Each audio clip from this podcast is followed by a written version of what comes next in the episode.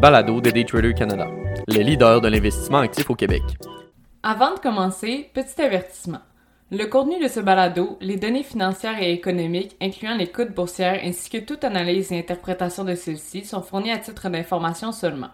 En aucun cas, elles ne doivent être considérées comme étant une recommandation ou un conseil d'acheter, de vendre, de vendre à découvert ou poser tout autre acte envers toute valeur mobilière, tout instrument dérivé ou tout actif ou classe d'actifs quelconque. Bonne écoute!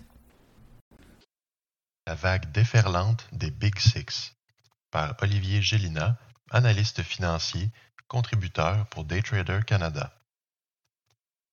Les banques n'auront pas perdu de temps à répondre à l'autorisation des régulateurs sur la gestion de leur surplus et liquidité.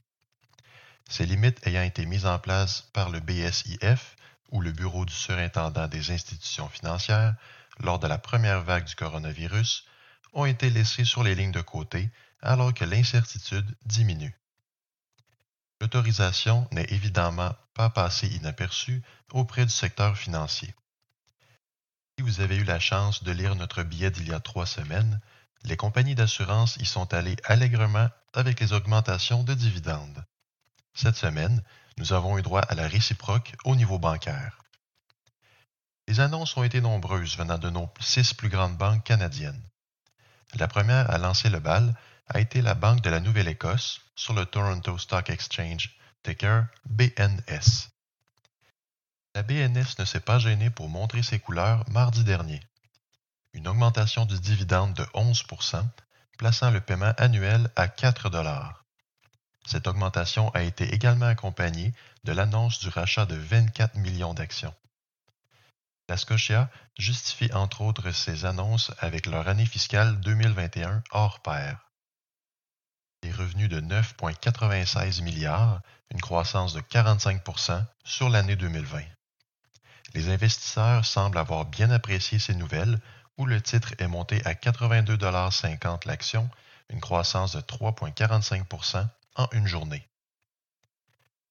La Banque royale du Canada, sur le Toronto Stock Exchange ticker ARY, emboîta le pas, annonçant à son tour une augmentation des dividendes de 11 plaçant le versement trimestriel à 1,20 La première banque d'importance au Canada est présentement dans l'attente de l'approbation du BSIF de leur programme de rachat d'actions de 45 millions d'actions. Les profits de la RBC ont augmenté de 40% comparativement à 2020, découlant majoritairement de leur division bancaire personnelle et commerciale. Les derniers résultats de la banque ont manqué le consensus des analystes mais le management en place demeure confiant de la solidité de leur performance. À noter que la RBC a relâché 227 millions précédemment placés en allocation pour prêts en défaut. Il s'agit du troisième trimestre consécutif pour lequel ces allocations ont été relâchées, une preuve additionnelle de la solidité du secteur bancaire. côté de la Banque nationale, sur le Toronto Stock Exchange ticker NA, un recul de 3,5% du titre a été enregistré lors des annonces et ce, malgré de bonnes nouvelles. Alors que les attentes étaient élevées pour la BNC, une augmentation du dividende de 23% a été annoncée, ce qui tombait sous les attentes de certains analystes. Un plan de rachat de 7 millions d'actions a également été dévoilé. Les profits de la BNC ont suivi la tendance du secteur avec une augmentation de 53% sur l'an dernier. La baisse soudaine s'explique notamment par l'anticipation des résultats ayant été déjà inclus dans le prix de l'action précédemment les annonces. La Banque Toronto Dominion, sur le Toronto Stock Exchange ticker TD, ainsi que la Canadian Imperial Bank of Commerce, sur le Toronto Stock Exchange ticker CM, ont toutes deux annoncé une augmentation de dividendes et programme de rachat. La TD augmentera son dividende de 12,7% en rachetant jusqu'à 50 millions d'actions. La deuxième banque d'importance affiche les marges les plus faibles. Toutefois, a surpris les investisseurs en prenant de l'expansion aux États-Unis. Un montant de 123 millions de dollars a été relâché des allocations pour mauvaises créances, tout comme RBC côté de la CIBC, des résultats mitigés ont été présentés. une croissance des revenus de 10% contrée par un 13% d'augmentation des coûts. Cela n'empêcha toutefois pas la banque d'augmenter leurs dividendes de 10,2% en ayant l'intention de racheter 10 millions d'actions. Les dirigeants de la CIBC pointent vers une année 2022 avec une croissance plus élevée des coûts, mais également des revenus.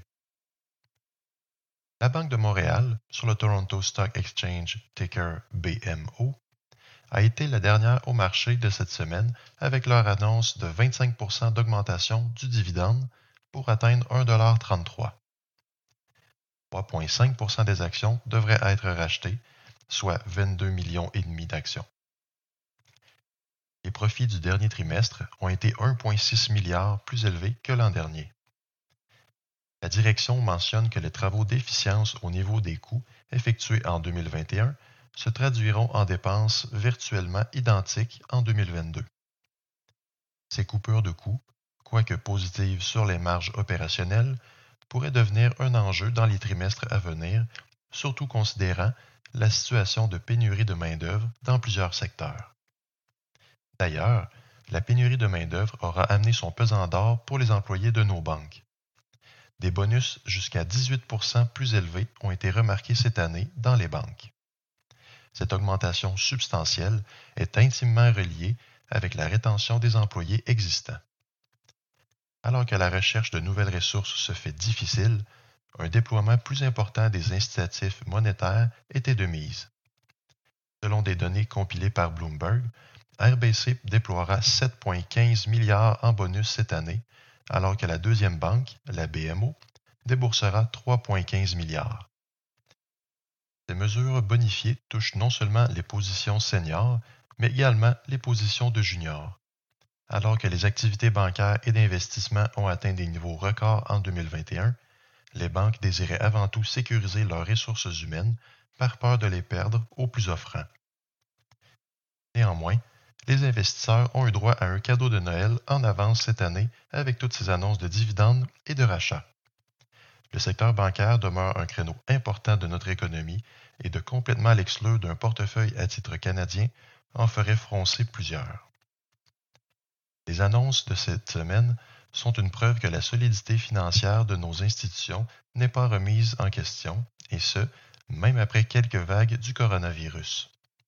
Il restera cependant à confirmer si la dernière variante du virus, Omicron, amènera à son tour son propre lot de limitations. Des restrictions additionnelles pourraient rapidement replonger les investisseurs et compagnies dans l'incertitude, sentiment qui est encore aujourd'hui bien réel sur les marchés.